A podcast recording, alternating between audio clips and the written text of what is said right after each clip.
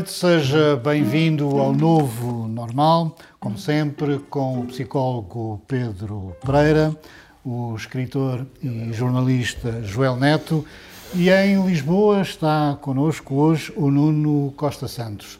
Olá, Nuno, muito boa noite.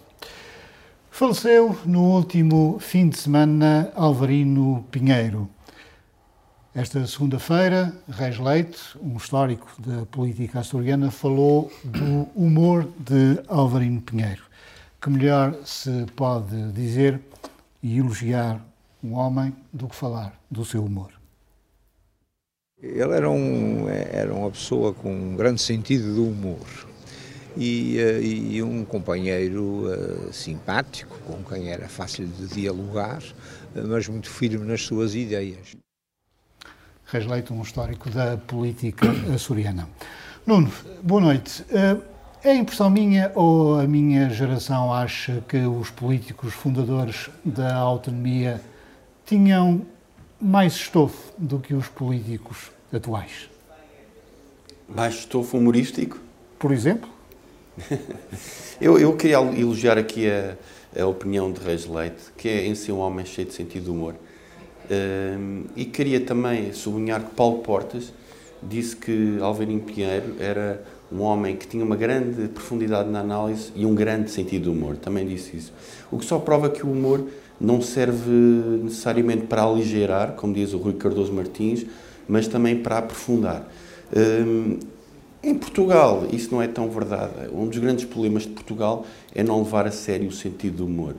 Eu venho agora de um país eh, chamado Irlanda, em que tudo é satirizado, dos políticos aos escritores, eh, a outras figuras públicas, e, e, na verdade eu acho que isto é uma prova de superioridade.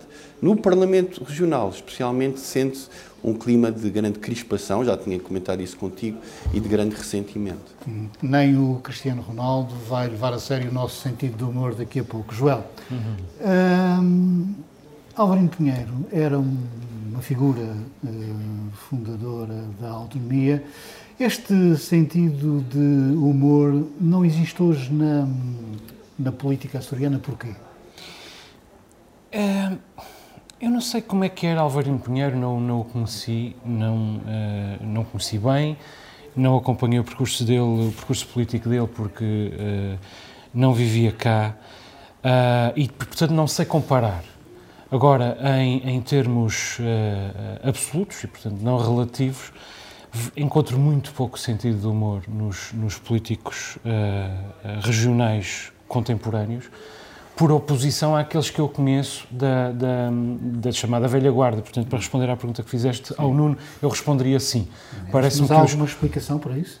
Eu penso que uh, o humor passou a ser visto como um instrumento político e isso uh, é, é, acabou por o esvaziar do seu mais fundo uh, conteúdo. Um, eu creio que uh, se, pode ser calculista e, humor, e, e, ter sentido de humor ao mesmo tempo, eles não são, não são antónimos, mas apenas quando se reduz o humor a um, a um instrumento político. O Wittgenstein dizia que o humor não é uma, um estado de espírito, é uma, é uma visão do mundo. E para isso é preciso cultivá-lo uh, no dia a dia, não, não reduzi-lo a, um, a, um, a um, eh, uma ferramenta política. Eu uh, olho, olho, para os políticos da, do, do, espectro uh, nacional e, e, só encontro algum sentido de humor nos principais, nos políticos mais proeminentes, algum sentido de humor em António Costa mas também não se trata propriamente de humor, trata-se de uma, de uma fuga para a frente. Uma boa capacidade de manipular as técnicas do humor, eh, que também tem que ver Uh, também é um pouco aquilo que fazem os humoristas profissionais. Algumas das pessoas com menos sentido de humor que eu conheço são humoristas profissionais, porque o que eles conhecem é a técnica de fazer rir. Mas a técnica de fazer rir não é necessariamente sentido de humor e, aliás, basta às vezes não é sentido de humor, até porque muitos destes humoristas profissionais vivem esmagados num mundo profundamente solitário. Oh Pedro, hum, às vezes ficamos com a sensação que há políticos que acham que nasceram para nos salvar. Será por isso que eles são tão sérios? Sim, é uma, é uma boa explicação. Um, a, a, política um, apesar de ser uma, já, já disse aqui, uma das, uma das profissões mais, mais nobres, ou uma das, dos caminhos mais nobres que um, que um, que um cidadão pode, pode tomar, um, sim, parece que se anda em extremos. Por um lado, demasiada uh, ligeireza na forma como, como, como isso dá lugar às vezes a corrupção e a compadrio e, e, e quejantos, uh, mas por outro lado, sim, parece que uh, tem que haver sempre uma postura muito austera. Mas isso é, é mais em, em Portugal, porque me parece que também tem que ver com esse com, com os anos de ditadura e, e, mesmo no início da República, o humor que existia era, um, um, um, humor muito ácido, muito azedo, em relação à família real, principalmente no início do século XX e no final do, do século XIX. Bem, nos parlamentos, eh, no século XIX, acabava aquilo tudo em duelo quando... além disso, além disso. Sim, e, e, se calhar os que morreram eram os que tinham o melhor sentido de humor e ficaram estes agora. Provavelmente pode ter sido por aí. Oh, Nuno, hum, na última sessão eh, parlamentar, eh, houve uma discussão sobre este assunto eh, dos médicos do Hospital de Ponte Delgada e sobre as declarações de Artur Lima. Artur Lima fez uma intervenção mais apaziguadora e essa intervenção foi classificada por Roberto Messias do PS como uma intervenção mansa, o que provocou uma reação violenta do deputado Paulo Estevão, que quase arrancou o microfone. Tu que és um homem da escrita e que andas sempre a borilhar as palavras, define-me lá os sentidos da palavra manso. O que tu queres saber? queres me entalar agora que estou aqui em Lisboa? É, é mais fácil. Pois, é mais fácil. pronto, eu acho que Berto Messias, não quero acreditar que tenha usado manso uh, de acordo com aquela frase, aquela sentença mais arriscada eh, que conhecemos relativamente aos homens que sabem que a mulher tem relações sexuais com, com outros e nada fazem. Penso que não terá sido esta ideia. Uh, até porque uh, quem seria a mulher de Artur Lima neste caso? Bolieiro.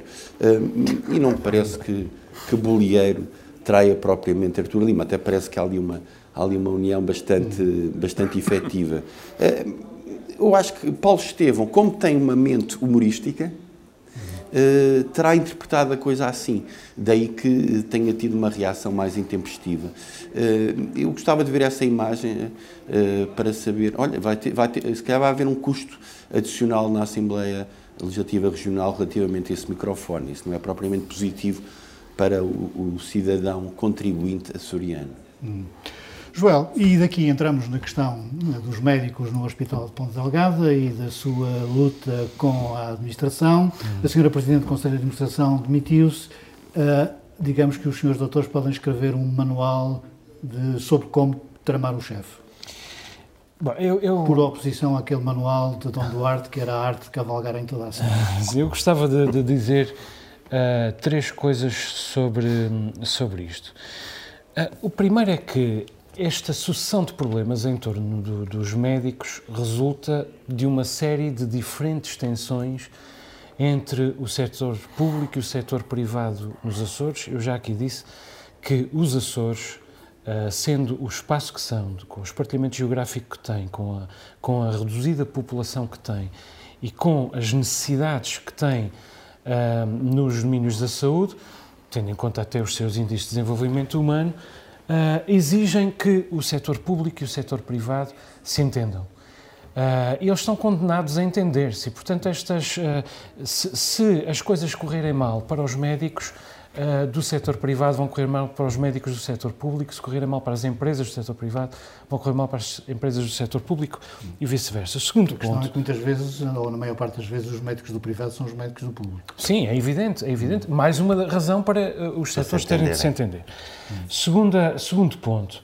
Uh, lamentavelmente, esta sucessão de controvérsias trouxe ao de cima uh, as tensões entre corporações entre, de profissionais de saúde. Esse é um e, ponto. É, é, um ponto. E uh, toda a gente sabe que qualquer profissional de saúde, ou qualquer profissional do âmbito da saúde que tenha trabalhado num hospital, numa clínica, sabe que quando existem tensões, por exemplo, entre médicos e enfermeiros, essa unidade de saúde é absolutamente ingovernável. E há nos e, portanto, Açores?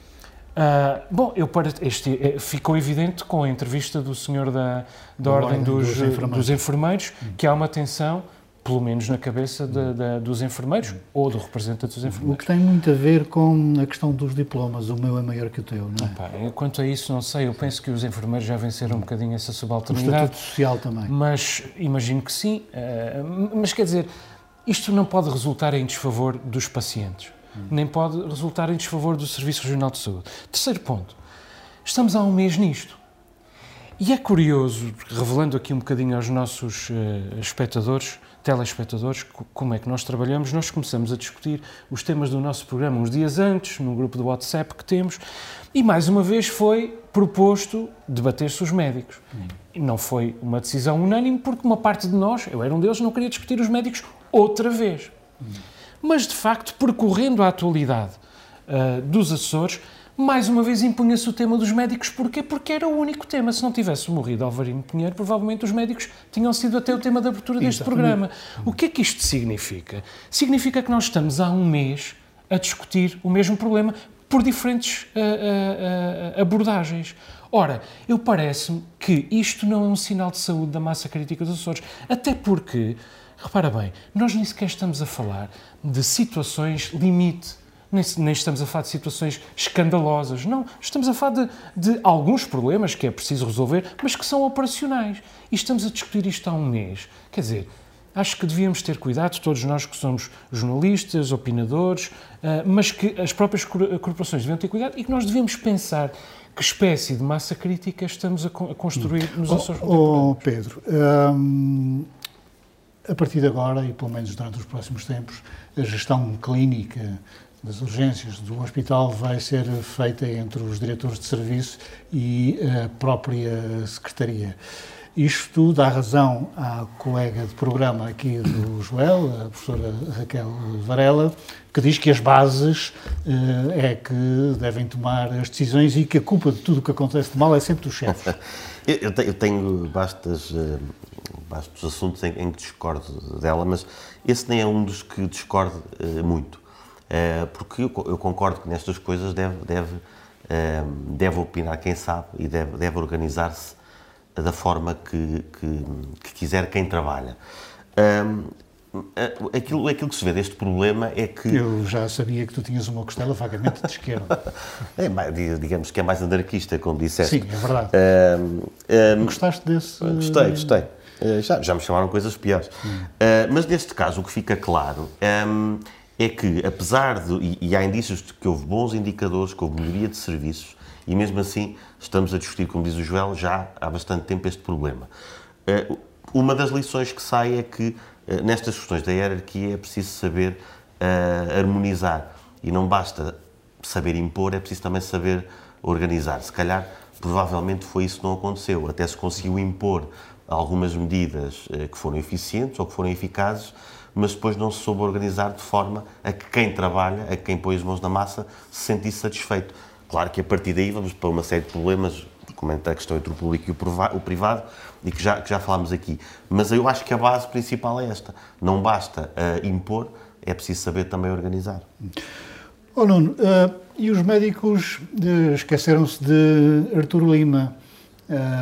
No fim, o vice-presidente acabou por ter alguma sorte ou não?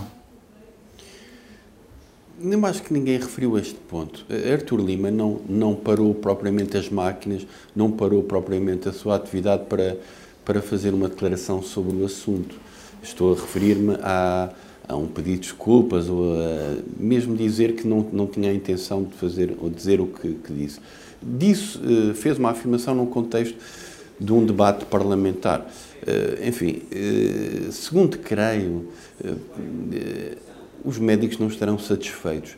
Agora, resta saber, como tu sugeres, se Artur Lima vai eh, pedir desculpa como eh, os médicos exigiram ou se vai adiar, eh, digamos, esse tipo de. Ele já mitigou de, um bocadinho, não é? Já mitigou, mitigou um bocadinho o que disse, não é? Não, não, não justificou. Pelos vistos, agora já não é preciso. O, o, não está a ser referido, de facto. Uh, mas uh, vamos pensar que isto é por uma urgência de resolver questões de saúde prementes dos açorianos. Ou seja, é preciso avançar, é preciso arregaçar as mangas. Eu, a minha perspectiva é, é a perspectiva uh, do Joel. Eu, eu, sou um cidadão. Eu, quero que isto seja resolvido. É? isto, isto isto, tem uh, foros de argumento, de, de, série, não é? Eu quero é que os problemas de saúde dos açorianos sejam resolvidos, que haja uma pacificação e que, na verdade, uh, voltem as condições que os médicos pedem, que eu acho que razoáveis, para exercerem este benefício. E há aquelas, não, há aquelas que, extraordinárias. Sim, ainda que esse cenário vermelho dá-te algum direito ao protesto. Eu gostava só de é dizer que a quem é que serve nós estarmos a falar do, do mesmo tema há um mês? Ao governo. Não há governo que não goste de ter a população a discutir um só tema durante um mês. Mas em relação, mas em relação só aqui mais uma coisa, quando, quando se fala, a, a eterna discussão de que os médicos uh, são, são mais simpáticos ou menos, eu, eu sou da facção que acha, acha que é mais importante que sejam competentes.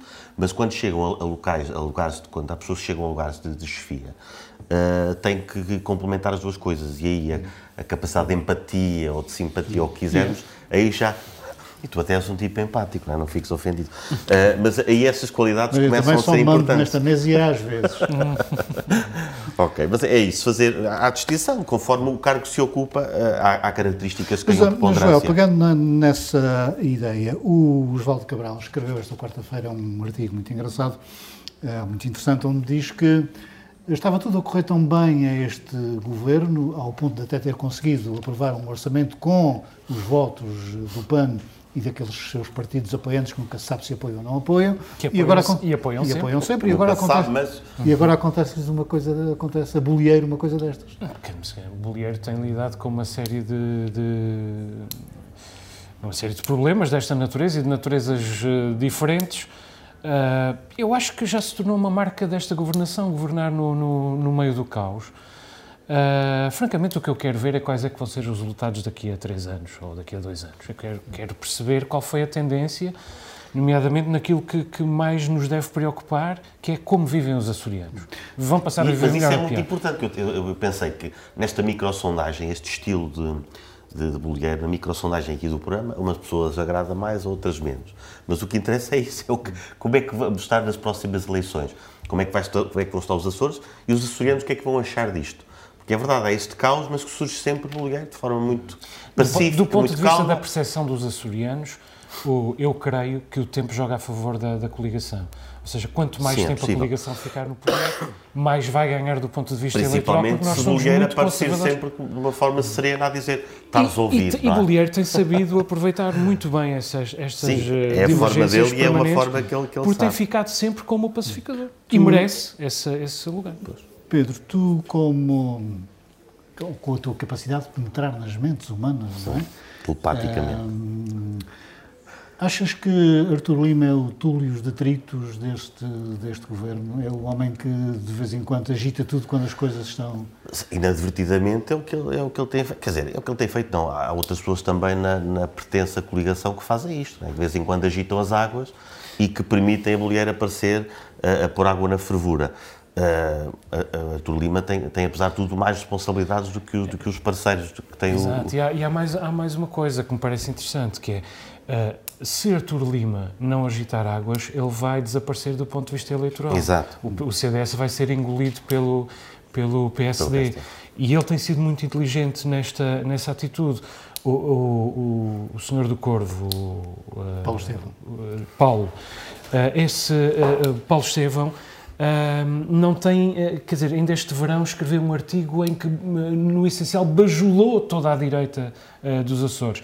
A melhor maneira de, de, o PPM se tornar irrelevante no, no panorama eleitoral dos Açores é estar do lado de toda a direita, estar ao lado do PS, estar ao lado do CDS, estar ao lado da Iniciativa Liberal, estar ao lado do Chega. Ele elogiou toda a gente.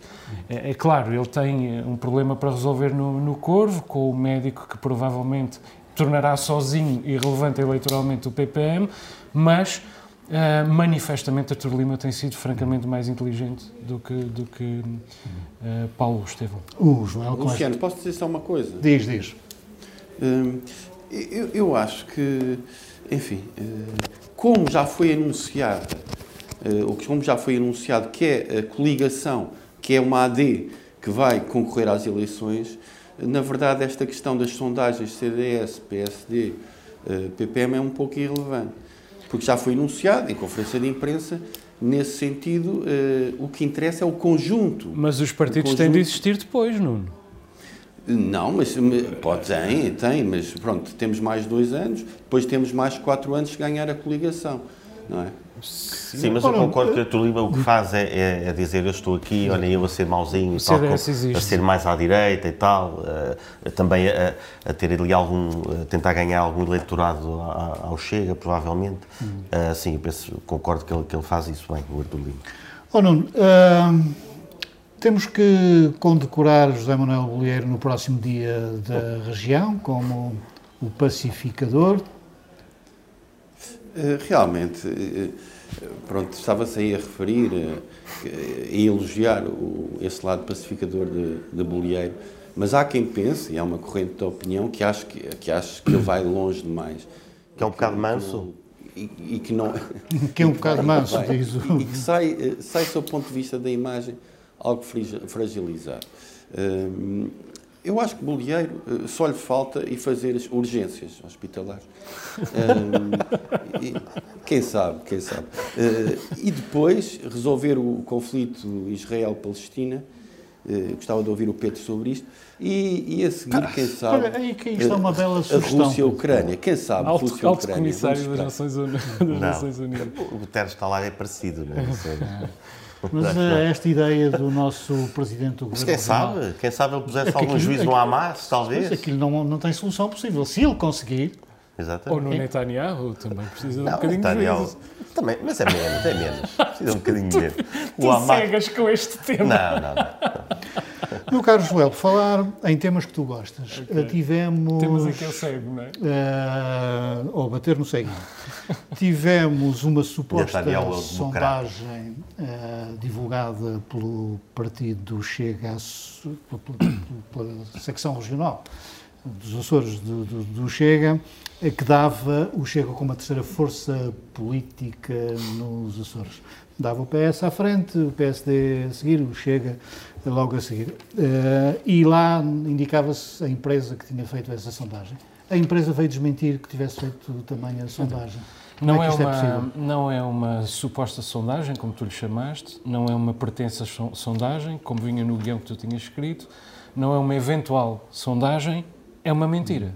Sabes que os jornalistas põem sempre o alegado. Exatamente. Que é para não terem que ir é uma tribunal. Mentira, é uma mentira que alguém inventou para promover o Chega e é uma mentira que o Chega publicou para se promover uh, a si mesmo. António Salvador, diretor-geral da Intercampos, uh, a empresa que teria feito essa mentira uh, a que o Chega chama sondagem, diz essa sondagem é completamente falsa, não fizemos qualquer sondagem nos Açores em novembro. Portanto, é fake news, é uma notícia mentirosa que, que, como os senhores do Chega, são mentirosos. Uh, não, não, vale a pena usarmos uh, eufemismos. O, o pós-modernismo não tem lugar numa discussão sobre justiça. Há a verdade Exato. e há a mentira. E isto é mentira. Certo. Nuno, aí à distância, o que é que te parece esta, esta rábula? Eu acho que foi uma, uma sondagem realizada pelo Pituco que, que, andou a cheirar as pessoas. Este cheira a fascista. Este cheira a PSD. Quem é este o cheira a PS. O Pituco é o cão José Pacheco, não te lembras que ele uma vez, não e aliás, falámos disto neste... Ah, é verdade. É, já são muitos programas. Luciano. São muitos programas e é a minha profetidade. E o Pituco também terá cheirado... Eh, esta pessoa é do Chega. De facto, só assim é que se pode pensar que, que esta sondagem eh, terá sido realizada.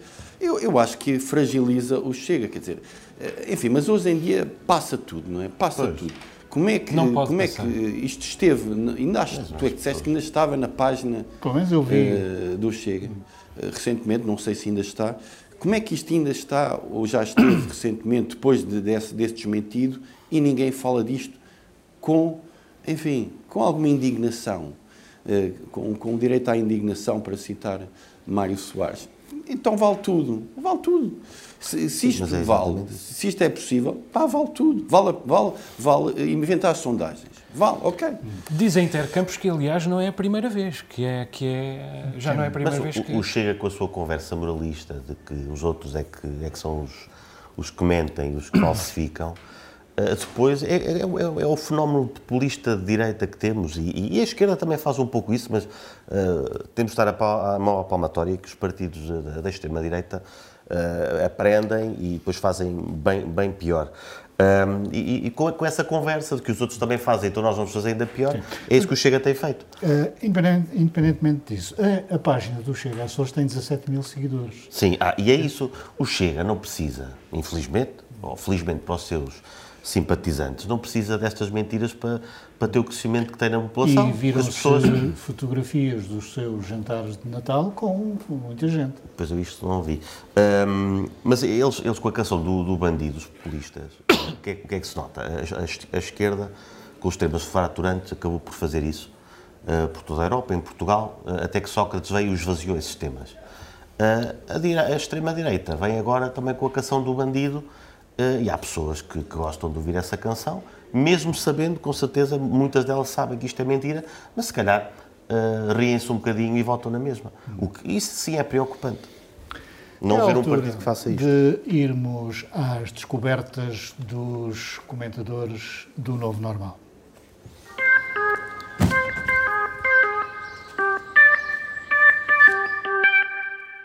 Começo pelo Joel Neto. Nem de propósito escolheste um vídeo. Um, uma série documental. Uma série documental sobre o Benfica, sobre, sobre a escola. De... A, a, sobre a, a, Academia do Benfica, no, sim, sim. a Escola de Futebol do Benfica. Exatamente. Factory of Dreams é como se chama, é uma, na verdade é uma série de, de séries documentais que a Amazon Prime está a promover e que contemplou agora o Benfica e é, é, é, muito curioso. Há duas, duas uh, diferenças entre uh, um jogador da bola e um jogador de futebol. Uh, uma é que o jogador da bola não vai a lado nenhum, enquanto o jogador de futebol pode conquistar o mundo. O jogador da bola é muitas vezes recordado como um tipo que tinha imenso talento, mas não foi a lado nenhum. E, a, e a, a, segunda diferença fundamental é que o jogador da bola é apenas talento e o jogador de futebol é talento, eventualmente até menos talento do que o jogador da bola, mas é também uh, disciplina. E esta Factory of Dreams, que está, como disse na Amazon Prime, mostra muito bem, reflete, ajuda-nos a refletir muito bem sobre o trabalho e a, e a disciplina. Diz. Uh, Pedro Milhomens, um entrevistado exemplar e um diretor exemplar desta, desta academia, que também já trabalhou no Sporting. Formamos muitos homens e alguns uh, jogadores de futebol. E neste mês de futebol eu achei que era interessante falar nisto, uh, porque um, eh, a, ju a, juventude precisa que nós saibamos usar aquilo que a juventude, uh, de que ela gosta, para, para lhes para lhes abrir os olhos para determinadas realidades e necessidades. Isto, isto é muito evidente. É preciso dizer que o Benfica ainda não é a melhor escola do, do, do, futebol português. O Sporting é o segundo clube da Europa com mais jogadores nos oitavos de final uh, do, do, Mundial. Uh, era e, e, vai continuar Vamos a ser. fazer mais estatísticas para a próxima. E vai continuar a ser o segundo clube com mais jogadores nos quartos de final, porque o outro clube é o, é o, é o Ajax. Uh, mas o Benfica é um belo exemplo de ética de trabalho e de disciplina. Tem produzido jogadores absolutamente formidáveis. Ainda ontem, terça-feira, hoje, no dia em que gravamos, Gonçalo Ramos marcou três golos à, três golos Suíça. À, à, Suíça e vem aí Henrique Araújo e já lá está Bernardo Silva, João Cancelo, etc, etc. Um clube admirável e uma Pedro, escola admirável. Depois desta brilhante análise. Do... Gostei dos golos. Vocês deixaram-me falar Sim. muito, eu percebo eu, porquê. Eu não sei, tu falaste de estatísticas, eu só estava a ver os golos do Benfica. Eu diria, ali. depois desta brilhante análise do Gabriel Alves de gravata... é... Continua ativo nas redes sociais, o grande Gabriel Alves. A tua descoberta é, um, é uma série. Uma série. Yeah, The Bear. Uh, está numa dessas plataformas de streaming. Um, é, é, é, admirável, é, é estupenda esta, esta série, ainda não acabei.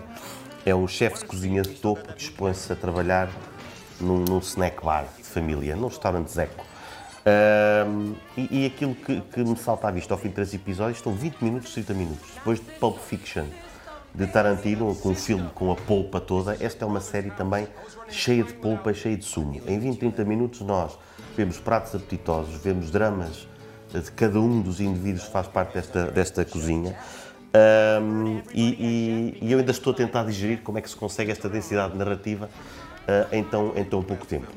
Uh, depois, claro, o, o, o óbvio, para, para, um tipo como eu que, que apanhava o, o, No Reservations do Anthony Bourdain, isto traz, traz à memória o, saudoso chefe, não só porque o chefe da série também tem umas tatuagens, uh, também fala dos seus dramas, fala, de, fala com as pessoas, é, é, é bastante empático e, e portanto isso lembra-me lembra lembra também o, o Anthony Bourdain e acho que é, inadvertidamente, acaba por ser também uma homenagem a esse universo que ele, que ele nos provocou tanta hum, curiosidade. Uma série indispensável.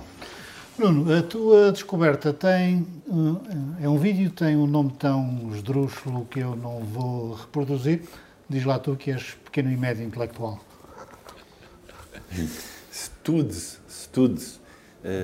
É uma série da Netflix. Eu tenho, enfim, talvez insistido demasiado. Estás a ver se eu dissesse. Não é série, desculpa, é um, é um, é um documentário assim, da Netflix Uh, tenho insistido um pouco na Netflix, uh, prometo que vou, que vou melhorar.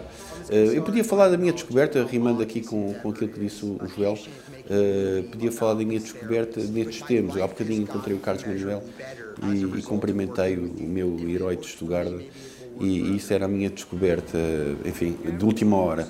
Mas vou falar do Studs, que é, que é, um, que é um documentário sobre o psiquiatra de o ator Jonah Hill, um, e este psiquiatra tratou este, este ator, uh, enfim, retirou-lhe alguns dos seus problemas uh, psicológicos uh, e, um, e, este ator considerou que era importante uh, mais gente conhecer uh, o método usado por este, por este psiquiatra, uh, enfim, usufruir da sua sapiência.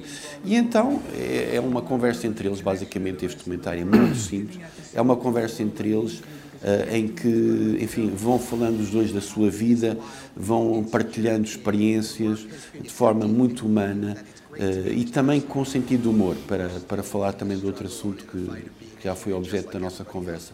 Portanto, tem todos os condimentos que eu acho que, que são, que são importantes, eh, enfim, num, num bom documentário eh, deste registro, neste registro. Humanismo e sentido de humor. Muito bem. Esta terça-feira, Portugal derrotou copiosamente a Suíça. Gonçalo Ramos marcou três golos e Cristiano Ronaldo não jogou. Jogou, jogou. jogou, mas eh, só jogou na segunda parte. Meu caro uh, Joel, tu que és um entendido de futebol, a seleção joga melhor sem Ronaldo? Bom, eu creio que é, é evidente que Cristiano Ronaldo está a jogar mal.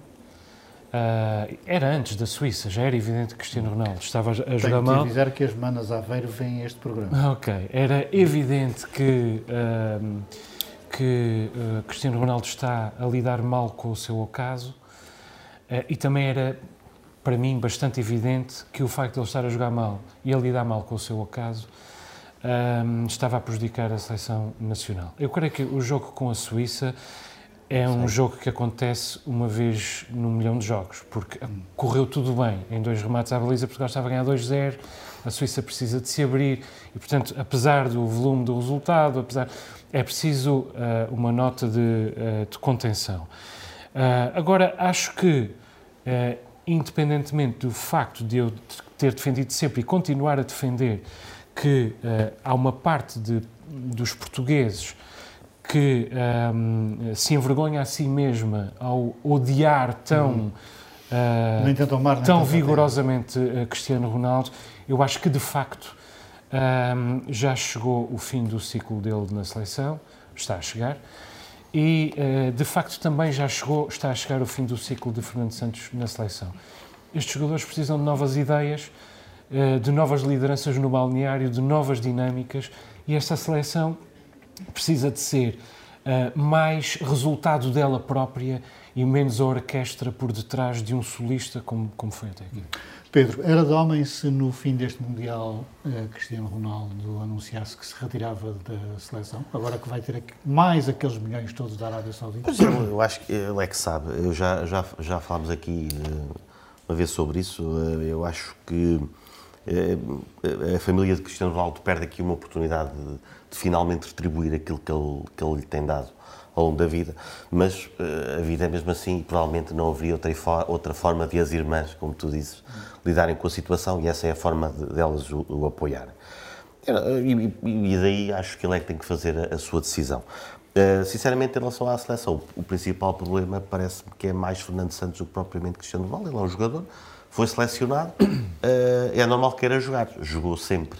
Uh, jogou sempre até, até, até, este até jogo ontem. da Suíça, enquanto ele estava no banco, não parecia lá com cara. Mas ele depois até foi festejar os golos sim, e tal. Sim. Uh, Deem-lhe tempo. Fez Quer dizer, não, não, podemos. É, e depois é outra coisa que eu também disse: não, não podemos esperar de Cristiano Ronaldo atitudes que não fazem parte dele ainda.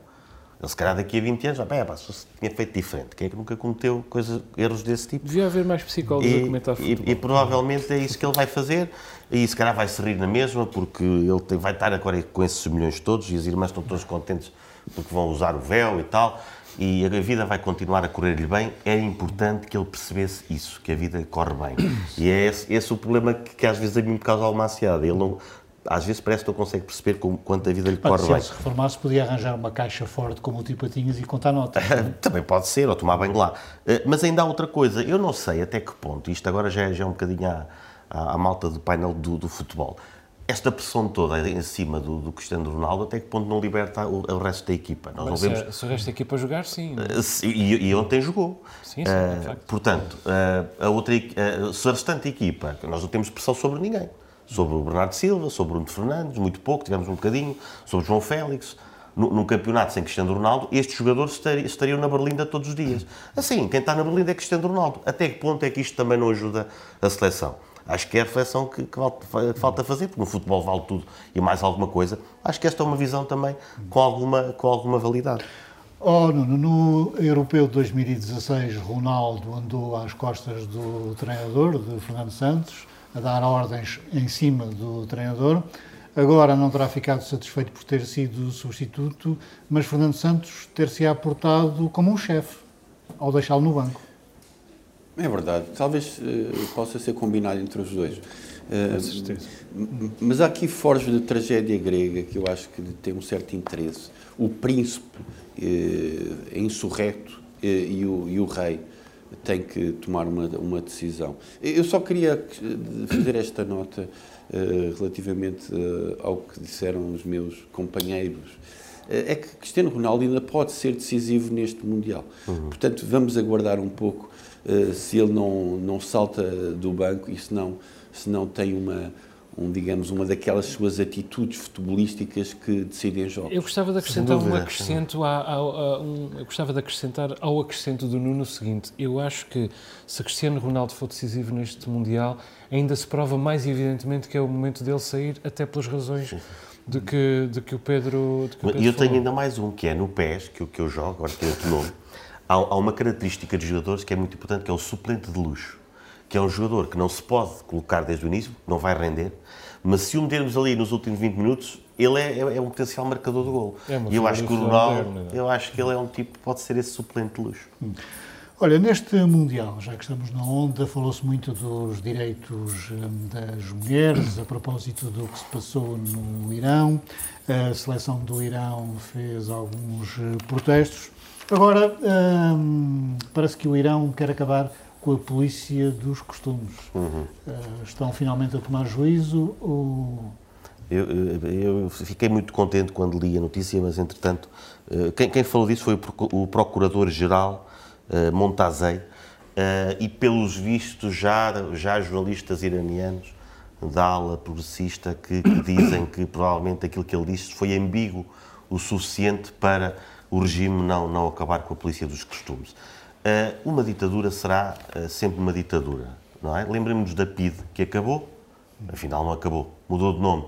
É muito provável que isso aconteça também no Irão. Se não mudar o regime, haverá uns tempos de primavera também, para acalmar as hostes, matar uns quantos insurretos, para os outros continuarem mais mansinhos, e depois volta tudo ao mesmo. Uh, portanto, não estou não muito otimista. Confesso que fiquei contente quando ouvi isso, pensei, epá, isto vai, isto vai ser bom, mas porque também Até pensei porque que isto podia... estão, uh, o regime está a ser sujeito a uma enorme pressão Exato, popular. Porque eu pensei que isto podia ser uma forma consequência de, da- sim, do, do regime uh, finalmente mudar, mas não parece que haja grandes, uh, grandes indícios que o regime possa mudar. E se o regime não mudar, vai mudar o nome, até vai acabar a polícia de costumes durante algum tempo, mas vão criar-se outros mecanismos de controle e a coisa vai continuar. Nuno, eu para ti tenho sempre uma missão eh, difícil. Ahm, no, no Irão, não sei se ainda existe, mas havia o Ministério da Virtude. Ora, estás nomeado Ministro da Virtude. Eu acho que os médicos. eh, Ah, se bem que, Açores estão- atenção, atenção, o Joel já tem gravado. É verdade, é verdade. Hum, eu acho que os médicos dos Açores já estão a fazer escola no Irão. Hum, e, e- e, na verdade, estão, estão a ganhar a- a esta eficácia. eh, Pronto, o Pedro diz que não. Eu, eu gostava de crer que, que sim, que é, que é possível hum, que isso aconteça. Va- vamos esperar. Eh, eh, Isso foi depois de uma detenção de uma, de uma cidadã por não usar o véu islâmico. Claro que estes manifestantes são radicais. E. E que morreu, um curda, não é? Um, e, e- e estes manifestantes não, não estão aqui a brincar. Eles querem tão simplesmente o fim da República Islâmica. Não sei se vai, vai ser tão fácil, uh, mas, uh, mas pronto. Pode ser que José Manuel Bolieiro apareça um, e apazigue, apazigue as hostes e modifique os tudo fica, enfim, mais manso. Joel, entretanto, na China também eh, há sinais de alguma mudança relativamente à política draconiana de combate à Covid. Parece que já deixam as pessoas sair à rua. Deixa-me É um só progresso. dizer, sim, é. Deixa-me só dizer uma, uma coisa em relação ah, ao Irão. Eu estou do lado do Nuno, tenho um bocadinho mais de, de esperança, porque ah, a- a- neste momento a, a dissonância entre o grau de educação da população iraniana e a austeridade da República Islâmica já Verdade. é demasiado grande. É uma educação, é uma, uma população profundamente educada e que realmente levou estes protestos, tem levado estes protestos muito mais longe do que alguma vez levou.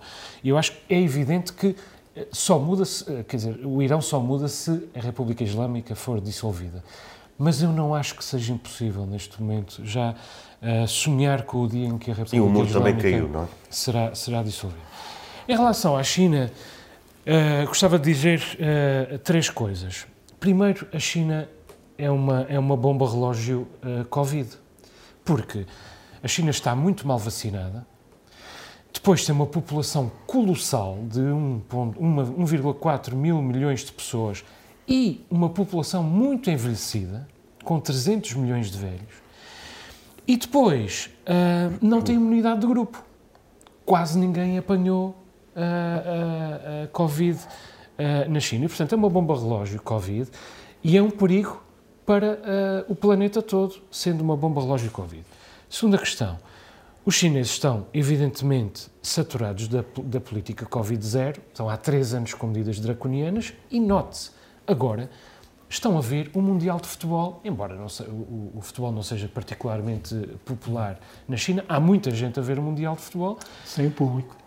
não, eh, estão a ver o Mundial de Futebol sem máscara. As pessoas estão nas bancadas do Mundial de Futebol sem máscaras. Quer dizer, e quem está há três anos sob as mais agressivas medidas de, de, de, eh, sa- as medidas sanitárias e vê estádios cheios de pessoas sem máscara, é evidente que se sente muito, eh, pelo menos, melindrado. Terceira coisa, a política Covid-0 ah, foi usada por Xi Jinping e pelo, e pelo, pelo governo de, de Pequim ahm, para, como prova da superioridade civilizacional da China ah, em comparação com o resto do mundo. E muita gente foi atrás disso do início. E É. muita gente foi. e- Aquele e- hospital e feito muitos- numa semana e, e tal. mu- muitos países, inclusive o próprio Ocidente, foi atrás disso Sim, de alguma sim. maneira. Porque Da- se nós da narrativa, não é? Se nós compararmos a generalidade do Ocidente com o que fez, por exemplo, a Suécia, na verdade nós estivemos mais perto do- do- da política Covid-0 do que propriamente a política sueca. Mesmo assim, houve uma imunização do grupo ah, ah, na, na Europa e no Ocidente que não há, que não há na China. E ah, o facto é que a China exibiu a, a sua superioridade organizacional com a política Covid-0, mas agora vai apanhar Covid. É inevitável. Ainda por cima, é, é forçada a abrir uh, um bocadinho as medidas, vai haver mais Covid e, portanto, vai ficar ainda mais evidente as fragilidades da política de, de Xi Jinping. O que é que vai resultar daqui? Mais repressão ainda, porque, como se viu no, no, no 20 Congresso do, do, Partido Comunista Chinês e com a expulsão de Hu Jintao e, e, a secundarização de todo o grupo de Xangai, que são um pouco mais progressistas, um pouco mais abertos, digamos assim, um, Xi Jinping não está aqui para brincar. Ele quer realmente endurecer o regime, já institucionalizou o endurecimento do regime e aquilo para que esta abertura vai servir é para lhe dar razão para reendurecer o regime. E eu, quando, quando dizia da, da, narrativa, não era só por aí que eu queria ir, de, de que houve, de facto, eh, países que pensaram que era a melhor estratégia. Falo mesmo daquelas pessoas que diziam, estão a ver, às vezes uma ditadura para responder a estas coisas é melhor. Havia pessoas democratas a dizerem isto. E vê-se que não, que afinal não. Essas pessoas não, não eram propriamente democratas. Não, então, não havia quem, pessoas insuspeitas. Quem concebe... Se calhar, se calhar estavam um bocadinho... Deixa-me adivinhar, Sim. Nuno, vais enviar o presidente de Bolheiro para a China para mediar, para, para mediar o conflito entre o povo e o presidente chinês ou o regime chinês. É isso, não é? Não, ele já apanhou o avião. Ele já vai. É, é, a altura, de informar as pessoas. Eh, eh, de facto, pronto, eh, volto a elogiar as, as capacidades diplomáticas de Bolieiro.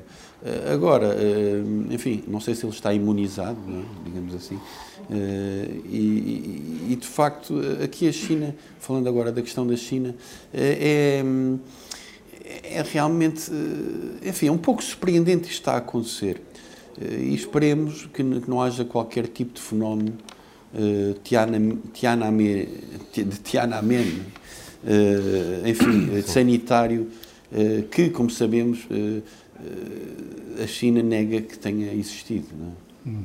Por falar em censura, Joel, temos o estranho caso da entidade reguladora da comunicação social, que é uma hum. entidade portuguesa que controla a comunicação social e os seus desmandos, hum. ou supostos desmandos, a dizer que, bom, já que Ricardo Araújo Pereira não quer entrevistar André Ventura, então a SIC tem que lhe dar um outro espacinho num outro programa. Isto faz algum sentido? Uh, do meu ponto de vista, absolutamente nenhum. E contra mim falo, porque eu sou um defensor da, da regulação porque eu acredito na iniciativa privada. Mas a regulação tem que ser feita entre jornalistas e entre órgãos de comunicação social. Depende da área que estamos a falar, a, a, a, sobre que estamos a falar, mas eu, eu acredito na regulação em geral. em geral. Ou seja, eu acredito na iniciativa privada, acho que a iniciativa privada tem um, um espaço, mas também acho que a iniciativa privada não tem tendência para cumprir a ética. E, portanto, é preciso que o Estado ajude a iniciativa privada a manter-se dentro dos parâmetros uh, da civilidade e da civilização. Portanto, eu acredito em geral na, na regulação. Qual é o problema, o grande problema da, da regulação? Bom, é quando a letra da lei é, é interpretada uh, de uma maneira demasiado estrita, ou o regulador tem necessidade de fazer uh, prova de vida, ou o regulador acaba por reduzir-se a si mesmo a um grupo de mangas de alpaca, que é o que acontece uh, neste caso. Eh, eu eh, eh, entendo o seguinte: fui jornalista há muitos anos, ainda sou jornalista, de alguma maneira. nunca me regi pelo código deontológico dos jornalistas. Regi-me sempre pela minha consciência. O meu limite foi sempre a minha consciência. Acho que não me saí mal nisto. Alguns dos limites da minha consciência não coincidiam com os limites do código deontológico dos jornalistas. Às vezes em favor do código, às vezes em favor da, da, da minha consciência. E eu acredito que deve ser, uh, deve ser exatamente o mesmo princípio a presidir ao tratamento do Chega por parte uh, dos jornalistas e das empresas de comunicação social. E do meu ponto de vista, a boa consciência não permite a atribuição de espaço editorial, a atribuição de espaço na antena e a atribuição dos meios de uma empresa de comunicação social livre e pluralista para a divulgação de ideias antidemocráticas e uh, potencialmente autoritárias. Hum. Pedro, como consumidor de informação, como é que vês este aparente excesso de zelo da ERC? Hum, pois, é, é, o, é, o, que parece, é? mas como tu dizias muito bem na, na, na, na mensagem que, em que puseste o tema, a ERC já teve, já teve aqui há tempos uma posição também ela um bocadinho escabrosa quando disse que um canal uh, de, TV Cabo, exatamente, que, que, um canal de produção de, de, de, filmes, digamos, duvidosos, que não tinha suficiente produção nacional. Não é? Ora, isso deu aso a que houvesse, de facto, uma, um estímulo da indústria nacional nesse campo, não que eu seja consumidor, mas toda a gente ouviu falar da, da, da Ambina Érica, que pelos vistos tem feito furor por esse, por esse mundo fora. Uh, quanto ao programa de, de, de, político, uh, eu, quer dizer, é, é, óbvio que ao longo destes tempos o, Chega tem tido uma cobertura mediática acima da média dos países, do, do, do resto dos tantos partidos. Mesmo quando tinha só um deputado, as notícias invariavelmente haviam com o Chega, porque eles descobriram a tal canção do bandido, que diziam dois às três chavões e lá iam os jornais entrevistar, e, e então aí também era preciso regular. Também era preciso nos, nos, telejornais ver quando é que eles já tinham ultrapassado o limite. Mas quanto ao programa do Ventura, eu, eu, também acho que era, que era importante. Há um programa que eu gosto de ver com os meus filhos, que é o, o incrível Dr. Paul, que é um veterinário que vai por essas quintas fora tratar animais com as mais uh, diferentes maleitas. Ora, assim que fazia uma versão desse programa, e o Dr. Paul por ir lá chega, à, à sede do Chega fazer uma entrevista ao, ao Ventura. Nuno, uh, as fátuas e tratar das maleitas uh, também incomodam-te? Não, vou, vou observando uh, com, com humildade democrática o que se vai, o que se vai passando com, com a ERC. Eu, eu, acho que este fenómeno. Este Nuno passou com, com do elogio ao plágio. O gesto, o gesto uh, tem a ver com o seguinte: a ERC não considera Ricardo Uruspeira um humorista porque só assim é que pode eh, usar critérios para jornalistas aplicados a um, a um humorista. Além Eu acho que, que, essa entidade não está sozinha nesta atitude. Muita gente acha que Ricardo Aruz Pereira é que faz a verdadeira oposição ao governo. Que Ricardo Aruz Pereira é, digamos, o jornalista eh, que, que, que digamos, eh, escrutina uh, os poderes. Só assim é que se pode, uh, enfim, aceitar esta, esta, esta deliberação. Só queria dizer o seguinte: a SIC uh, emitiu um, um, comunicado que, no fundo, reproduz aquilo que o, que o Joel disse relativamente ao Chega. Eu acho que é aí, aí é que pode haver uma intervenção da ERC.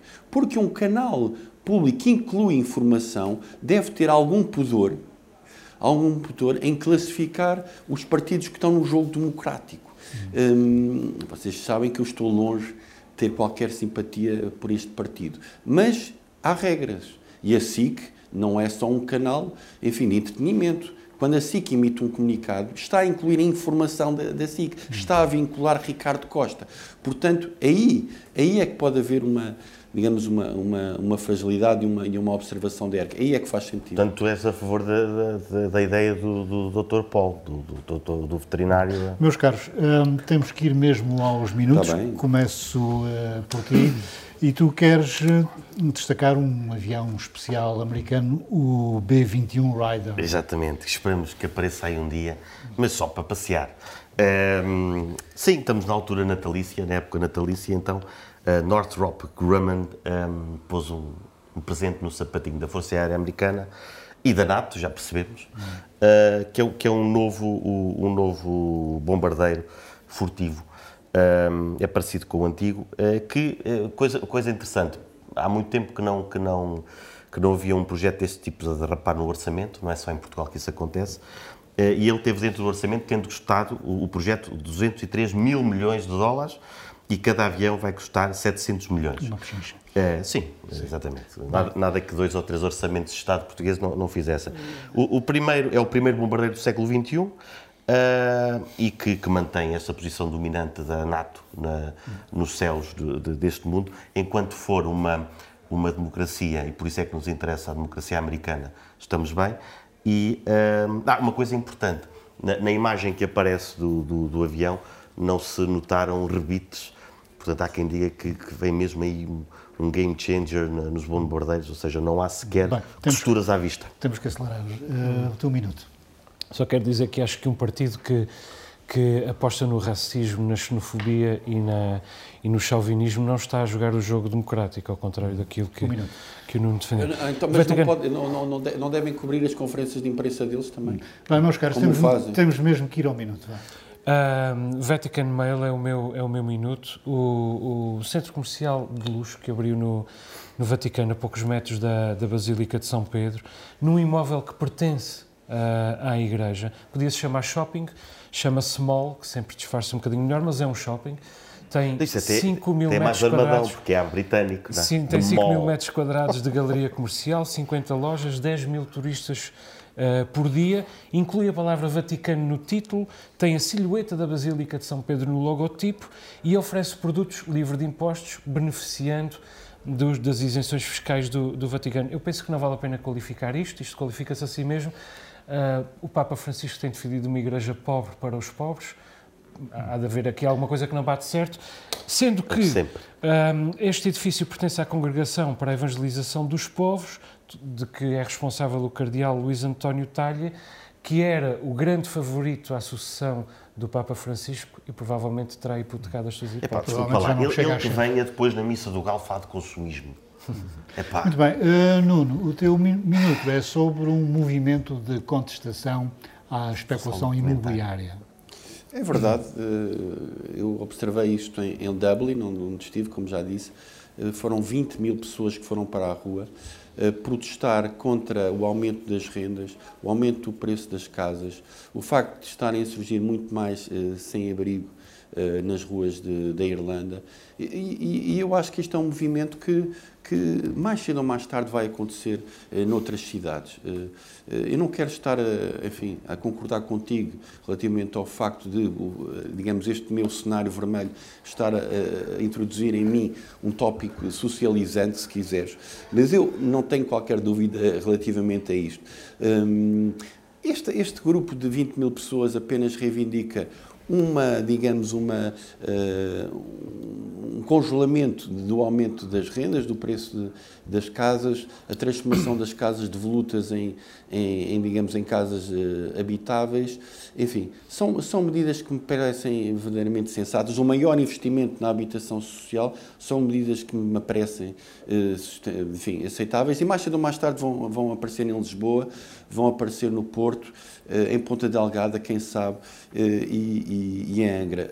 Esta, esta, esta contestação está, enfim, sintonizada com aquilo que o governo escocês, por exemplo, já determinou, eh, com a sua líder, que eu particularmente respeito, a, a digamos, a decidir o congelamento de, das rendas nesta altura de crise de inflação.